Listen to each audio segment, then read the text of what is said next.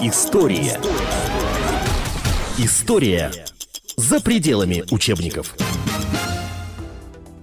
Радио и телевидение «Комсомольская правда» продолжает свою работу в прямом эфире. И э, впереди вас ждет в течение этого часа программа «История за пределами учебников». И в студии сегодня э, литературовед, доктор филологических наук, профессор Евгений Викторович Жаринов.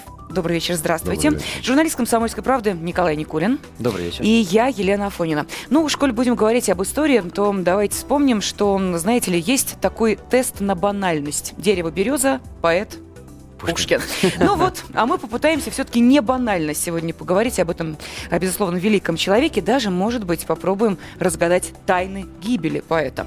А, И а, сегодня также есть возможность у нашей аудитории присоединяться к нашему разговору. Телефон, я напомню, 8 800 200 ровно 9702. Вопрос, который мы хотели бы вам задать, звучит, э, пожалуй, в общем, так же, наверное, банально, как и береза, но тем не менее. Современен ли Пушкин? Хотели бы мы спросить у вас. Ну а далее развивайте эту мысль, звоните к нам. Ну а мы, наверное, начнем все-таки с тайны. А существует ли тайна самого Пушкина? Ну, э, если э, верить Достоевскому, то Пушкин обладал некоторой тайной, я не точно цитирую, но это приблизительно так он сказал, которую унес с собой в могилу. Если вспоминать самого Пушкина, он говорил, что всякий талант неизъясним, словами импровизатора в египетских ночах, а гений, я так продолжу эту мысль, тем более неизъясним. Неизъясним значит тайна. Любая личность подобного масштаба, она всегда обрастает тайной, мифологией. Об этом прекрасно писал Абрам Терц прогулки с Пушкиным. Кто дверь будет закрывать? Пушкин, что ли? Это уже миф. Да-да-да. Вот Пушкин, Чапаев и Штирлиц. Да. Вот три мифа, которые как бы вечно современные и в то же время где-то архаичные. Для молодых уже умирает Штирлиц. Когда я пошутил с сыном и сказал, а, как это у него там, Алекс Юстасу. А сын Не не, понял. понял. о чем идет речь. Но жена расхохоталась, там ситуация была смешная. И да и с э, этим самым Василием Ивановичем уже не так. Но Пушкин почему-то пока еще в анекдотах существует. Кто дверь будет закрывать? Пушкин, что ли? Это вот, э, я не знаю, насколько это современно и может ли это говорить. Он вошел в фольклор. То есть в этом смысле можно сказать о том, что миф вокруг Пушкина существует, и он до сих пор актуален. А если говорить именно о его смерти, есть ли какая-то тайна? И есть, и нет. Если говорить о заговоре, что вот, мол, это заговор а, конкретно Николая Первого, была такая теория, во всяком случае, я в школе ее знакомился с ней еще лет 40 назад, что Дантес э, это провокация и так далее, и так далее. Э, Сейчас это все развеяно, потому что когда и давно еще было развеяно, просто советской идеологии это не нужно было, а вот был такой философ Серебряного века Владимир Соловьев, Да, у него есть потрясающая статья на смерть Николая Первого, где он развив- э, просто рассеивает, не оставляет камня на камне относительно интриги Николая и Пушкина. На самом деле э, никакой интриги не было. Николай блестяще понимал значение Пушкина.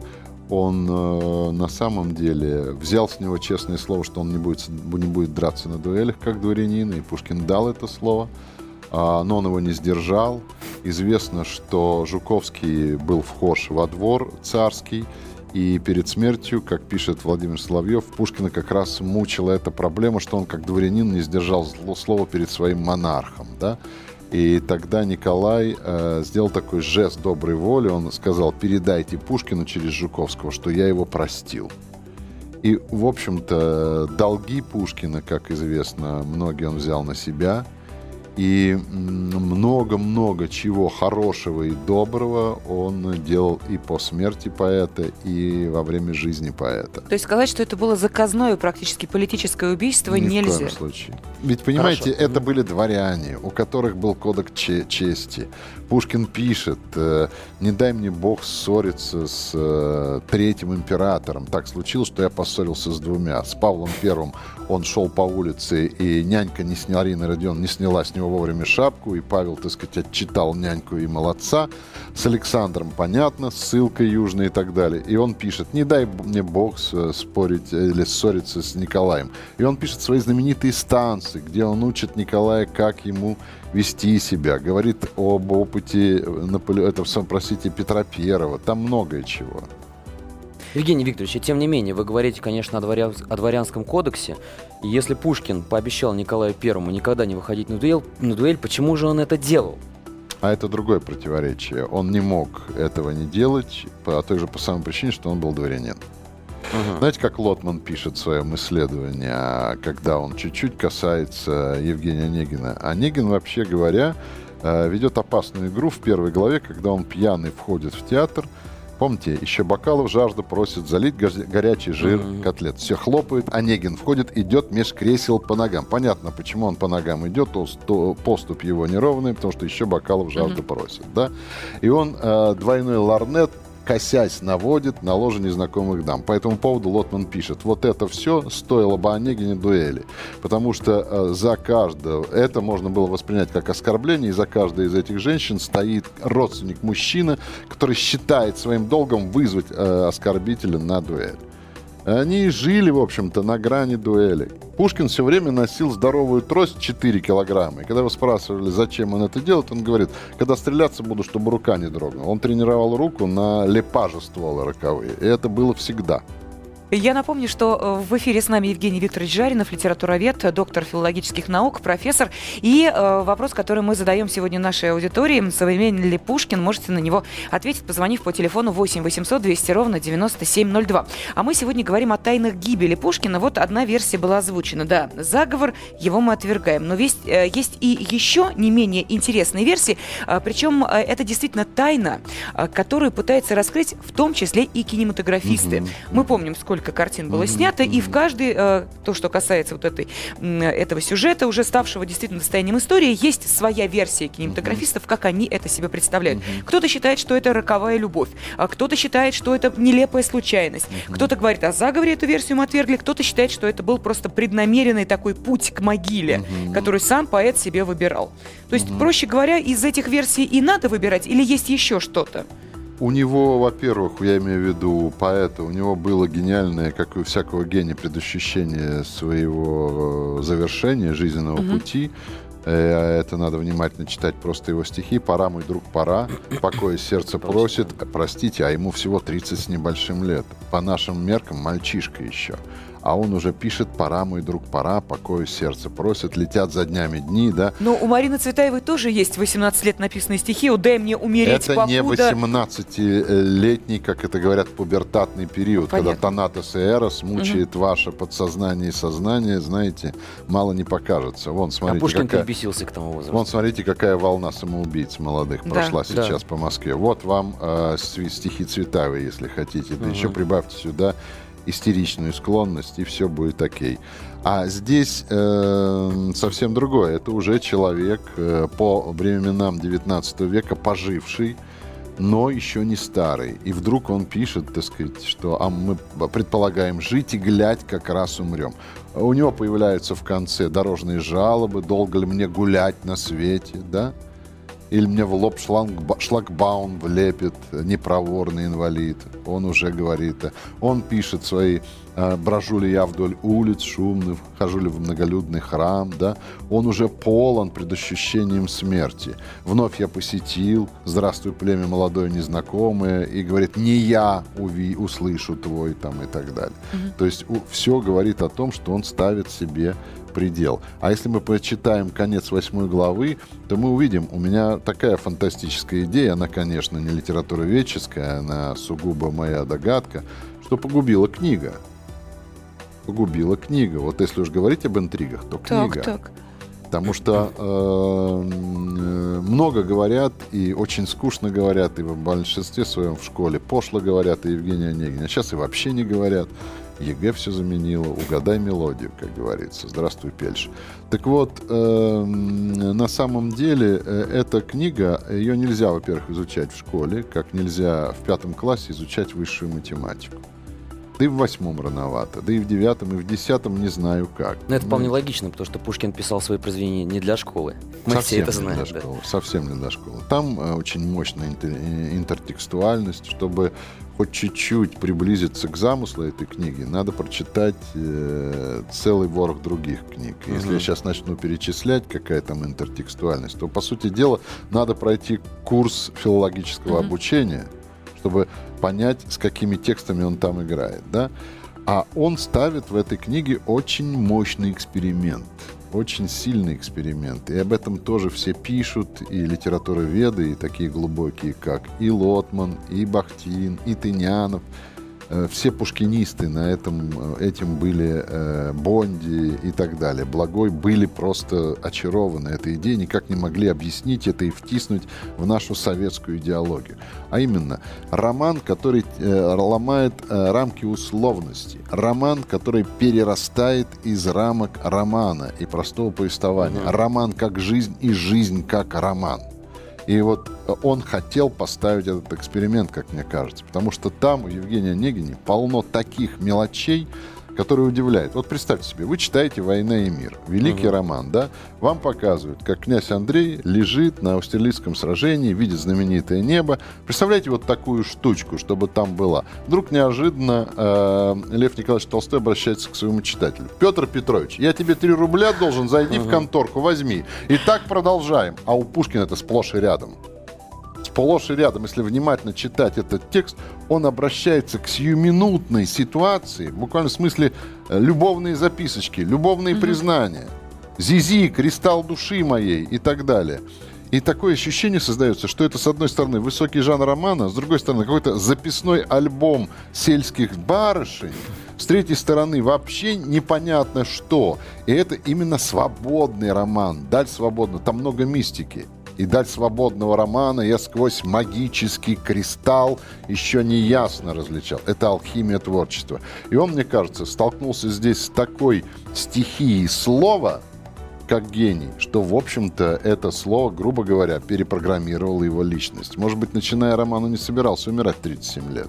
А закончив его, он пишет «Блажен, кто праздник жизни рано оставил, не допив до дна бокала полного вина» кто не дочел ее романа «Жизнь как роман». Угу. И все же успел расстаться с ним, как я, с Онегином моим.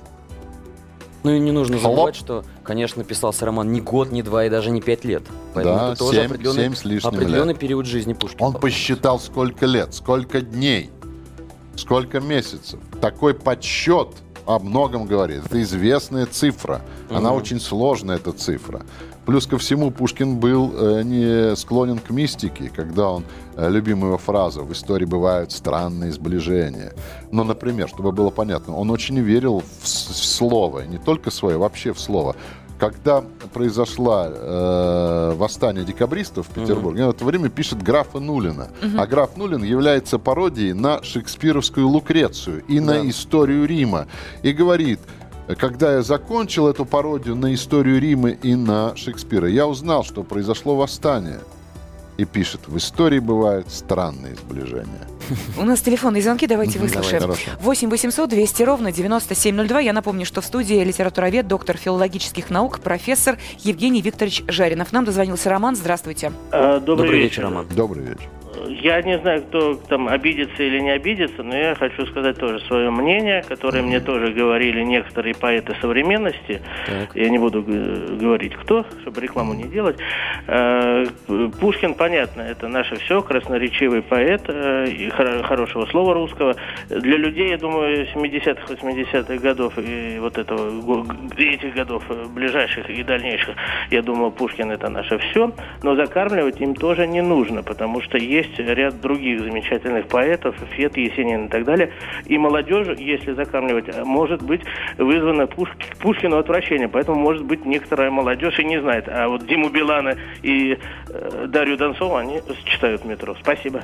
Спасибо огромное, Роман. Мы спрашиваем нашу аудиторию, современен ли Пушкин. Ну, может, такое небольшое а, эссе в нашем э, эфире, я, как это Роман да, сейчас я не согласен с этим звонком и не согласен. Согласен в том, что действительно я против того, чтобы закармливать сравнивать. Во-первых, э, было бы неплохо, если бы его забыли на самом деле. Было бы неплохо, если бы его обрели вновь э, в э, запыленных библиотеках. Было бы неплохо, если бы у него через какое-то время появился бы не читатель по принуждению, а искренний читатель, который, как сказал э, другой русский поэт, э, эм, э, «Мой дару Бог, и голос мой не, не громок, но я живу и на земле моей, кому-нибудь любезно быть ее, и его найдет далекий мой потомок в моих стихах». Вот, может быть, его голос, как у Боротынского, нашел бы далекий его потомок. Было бы это неплохо, потому что не в количестве читателя определяется смысл и суть жизни книги. Как пишет один исследователь, книги — это вампиры, они питаются кровью нашей души. Вот было бы неплохо, если бы чьей-то кровью напитались стихи Пушкина и его э, текст. Это правильно. Но Диму Билана не читают. Мне кажется, я подозреваю, что он безграмотный. Я подозреваю, что он безграмотный, и я думаю, что все за него делают. Это такой симулятор. Дарья Донцова не пишет книги. Я подозреваю, что за нее их пишут. Потому что э, это не чтение, если говорить о Донцовой, это симулятор чтения. Это книга-процесс, который умирает сразу, как только вы захлопываете обложку. Это не книжка-вампир. Ну, да. Евгений это... такие книги нужно иметь в количестве две.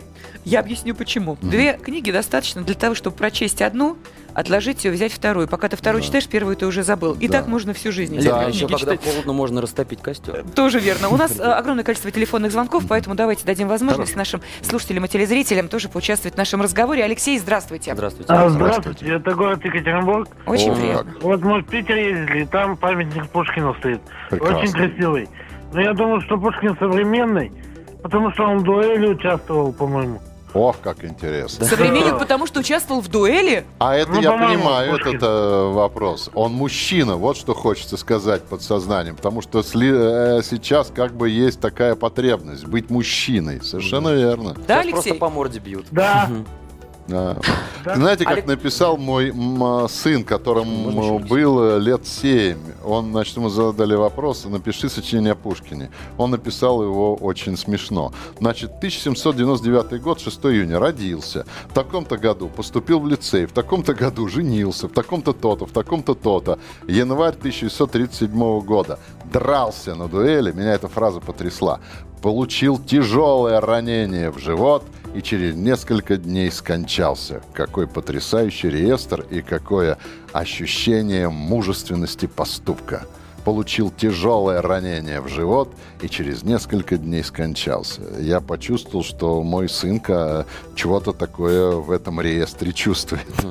У нас меньше минуты остается до перерыва. У нас есть телефонные звонки. Я прошу нашу аудиторию. Э, сделаем следующим образом. Сейчас небольшой перерыв, э, после угу. которого мы обязательно будем принимать также э, ваши телефонные ответы на наш вопрос «Современен ли Пушкин?». Поэтому телефон, напомню, 8 800 200 ровно 9702. Это телефон прямого эфира эфира радио и телевидения «Комсомольская правда». Также напомню, что в студии с нами литературовед, доктор филологических наук, профессор Евгений Викторович Жаринов. И а также с вами журналист «Комсомольской правды» Николай Никулин и я, Елена Фойна. Сейчас уходим на небольшой перерыв. Только напомню, что радиостанцию и телевидение «Комсомольская правда» вы также можете найти и в социальных сетях. В Твиттере, Фейсбуке, ВКонтакте и Одноклассниках. Но это уже реалии нашего времени, такие современные реалии, а мы обязательно вернемся к прошлому и продолжим разговор о Пушкине. История. История за пределами учебников. Это программа «История за пределами учебников» на радио телевидении «Комсомольская правда». И в прямом эфире с нами по-прежнему литературовед, доктор филологических наук, профессор Евгений Викторович Жаринов. Также в студии журналист «Комсомольской правды» Николай Никулин и я, Елена Фонина. А, я напомню, что радио телевидение «Комсомольская правда» можете также найти в социальных сетях, в Твиттере, Фейсбуке, ВКонтакте и Одноклассниках. Но вернемся из дня сегодняшнего, обратимся в день прошлый. Мы говорим о Пушкине, тайны гибели Пушкина. Вот об этом, собственно, идет сегодня речь. И вопрос нашей аудитории а, как вы думаете, современен ли Пушкин? 8 800 200 ровно 9702. Это телефон прямого эфира. Или, скажем, актуален ли Пушкин? Актуален, Тоже. да. Можно такой вопрос поставить. Но я хотел бы продолжить то, о чем говорил Евгений Викторович. Однажды к юбилею Достоевского я брал интервью у Игоря Волгина. Mm-hmm. Я тоже сравнил жизнь и роман. Я сказал, как ли жизнь Достоевского повлияла на его романы. И замечательную вещь сказал Игорь Волгин. Он сказал, что на самом деле жизнь Достоевского – это отдельный большой его роман. Mm-hmm. Можно ли также сказать о Пушкине, что его жизнь – это тоже отдельный большой роман, и смерть его на дуэли – это некий литературный жест, литературный итог. Ну, э, дело все в том, что отделять писателя от его творчества можно, нужно, и в то же время как не отделяй, не отделишь. Угу. Потому что, конечно же, писатель живет книжками, писатель живет теми химерами, с которыми, ну, вот опять-таки отрывок «Осень», да, он вас вводит в лабораторию своего творчества где он рассказывает э, жизнь, э, один день, который он проводит в своем Михайловском. Здоровье моему полезен русский холод. Привычкам бытия вновь чувствую любовь. Или там «ведут ко мне коня» и под его блистающим копытом звенит промерзший дол и трескается лед. И вот все это мишура закончилась, он возвращается ночью в свое имение вечером, да, и начинается. И тут ко мне идет незримый рой гостей, знакомцы давние, плоды мечты моей. Вот вам и пальцы просятся к перу, пирог бумаги, минуты и стихи свободно потекут, и дальше пошел совсем какой-то безумный ассоциативный киномонтаж. Так древлет, э, дре, дремлет, извините, кто знает точнее, недвижим корабль в тихой влаге. Ну, чу, матросы кинулись, там кидаются вверх, вниз, и паруса надулись, ветра полные. Громада двинулась и, рассекая волны, плывет. Куда ж нам плыть?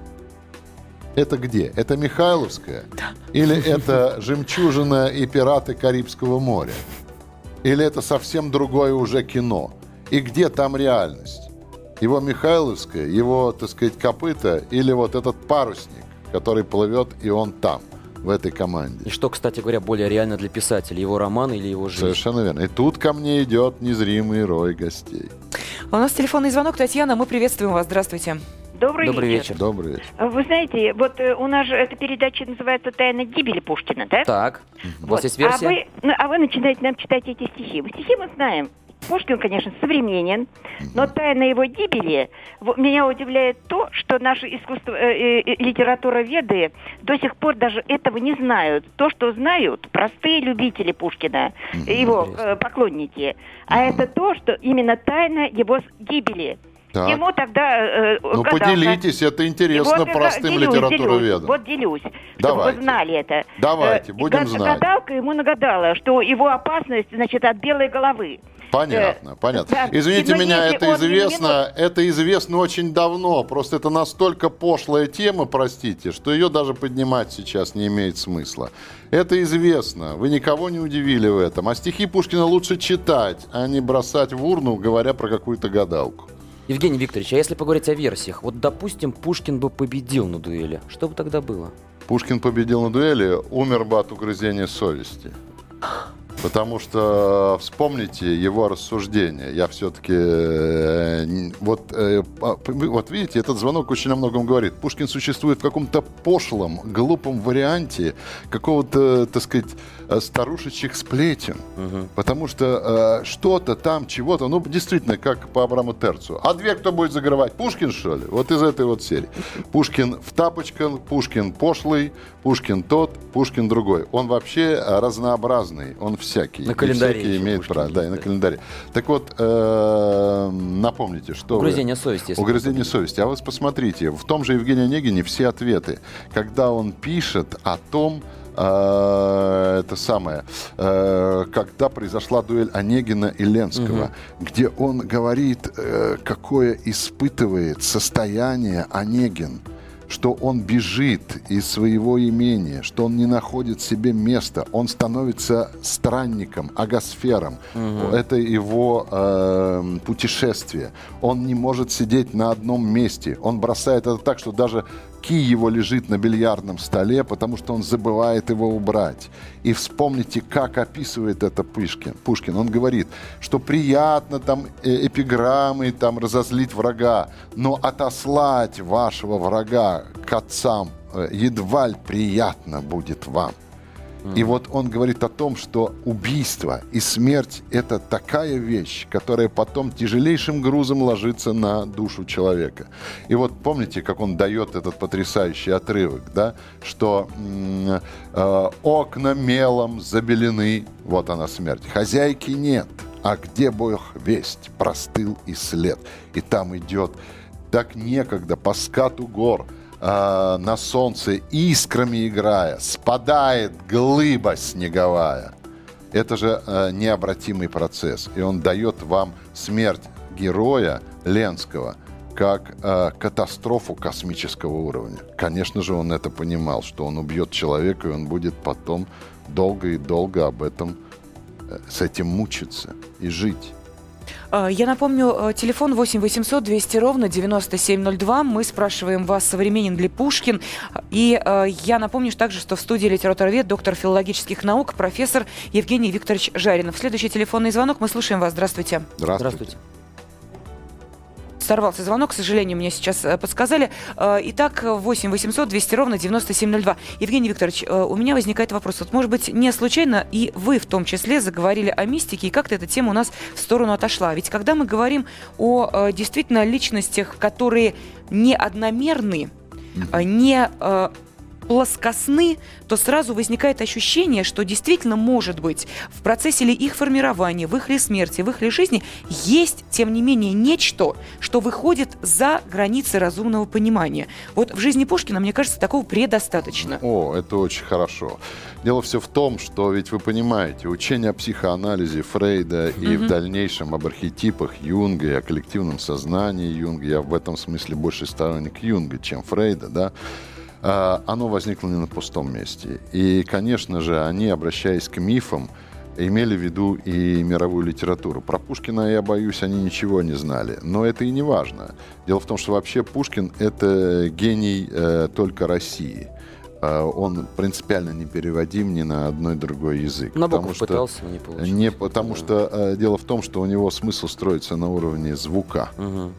на уровне фонетики и просто передать... Э, ну, смотрите, тут э, дамочка сказала, чтобы я не цитировал. Ну, удержаться не могу. Удержаться. Давайте на зло. Это как все равно, что, как говорится, говорить о музыке не без музыки. Это, знаете, как по Жванецкому. Давайте судить о звездах и падениях Голливуда, не видя ни одного фильма. Это очень по-советски. Знаете, давайте о Пушкине без Пушкина. А так вот, гадалка нагадал.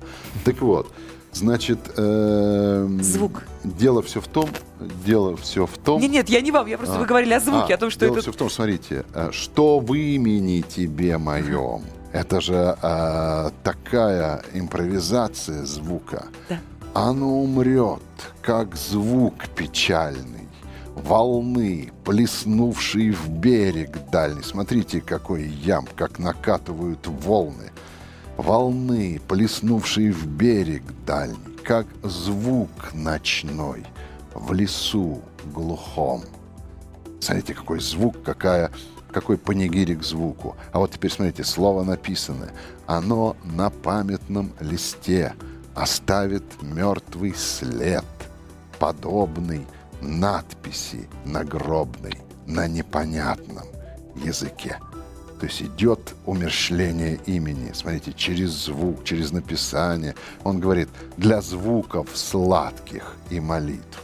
Понимаете, для него поэзия – это звук прежде всего звук, поэтому он не переводим, как и для любого великого mm-hmm. поэта. Но не в этом дело. Вы правильно говорите. У него есть такие проникновения mm-hmm. на самом деле в особенность психики. Я всегда, сейчас не точно процитирую, я всегда, потому что вот э, я часто выступаю на радио, есть люди, которые знают Пушкина лучше меня или просто бегут к полке, проверяют, а потом пишут где-нибудь там на форуме «неправильно процитировал» и так далее. И слава богу, мне эти больше нравятся, чем с гадалками. Так вот, эм, э, пусть меня поправляет, это здорово, пусть знают, может, я вас провоцирую. Вот смотрите, вот насилие, например, это плохо? Да. Плохо. Убийство. Морали, да. Это плохо? Конечно. Плохо. А у Пушкина это такие, на самом деле, противоречивые явления. Он так глубоко проникает в наше подсознание, что на самом деле еще задумаешься. Вот у него есть гениальное э, произведение «Пир во время чумы». Да. И там Вольсингам читает хвалу чуме. И посмотрите, «Итак, хвала тебе, чума». Ну, давайте скажем, хвала Третьей мировой войне. А чума — это Третья мировая война. А Пушкин устами своего героя этого не стесняется делать. Итак, хвала тебе, чума, нас не страшит могилы тьма. Мы, девы розы, пьем дыхание, быть может, полное чумы. Есть упоение в бою, и бездны мрачный на краю, и в аравийском урагане, и в дуновении чумы. Это страшно. Это величественно. И это потрясающе. Или там, он, например, в домике в Коломне говорит, вот если бы этот домик сейчас охватило пламя, и вот какая-то пиромания, то моему позлобленному взору приятно было пламя. Это пироман.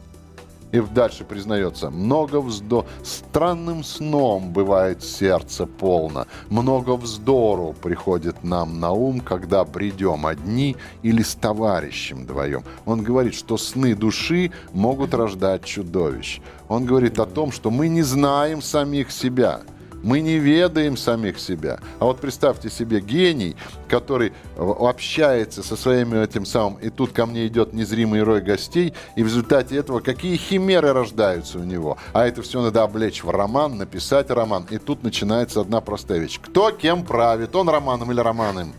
У нас телефонные звонки. Э, жаль, остается совсем мало времени, чуть больше двух минут, но надеюсь, что мы выслушаем. Э, Эдуард, вы в эфире. Здравствуйте. Здравствуйте. Здравствуйте. Евгений Викторович, вот сегодня в ларьке «Союз Печать» я покупаю очередной номер «Комсомольской правды». Mm-hmm. Мне торжественно вручили томик Александра Пушкина. Вот такая акция замечательная в «Комсомольской правде». Mm-hmm. Мы с дочерью уже начали читать, и моя дочь совсем маленькая, но она очень увлеченно слушает и вас сейчас, и то, что я читал. Спасибо, передайте привет. Это здорово.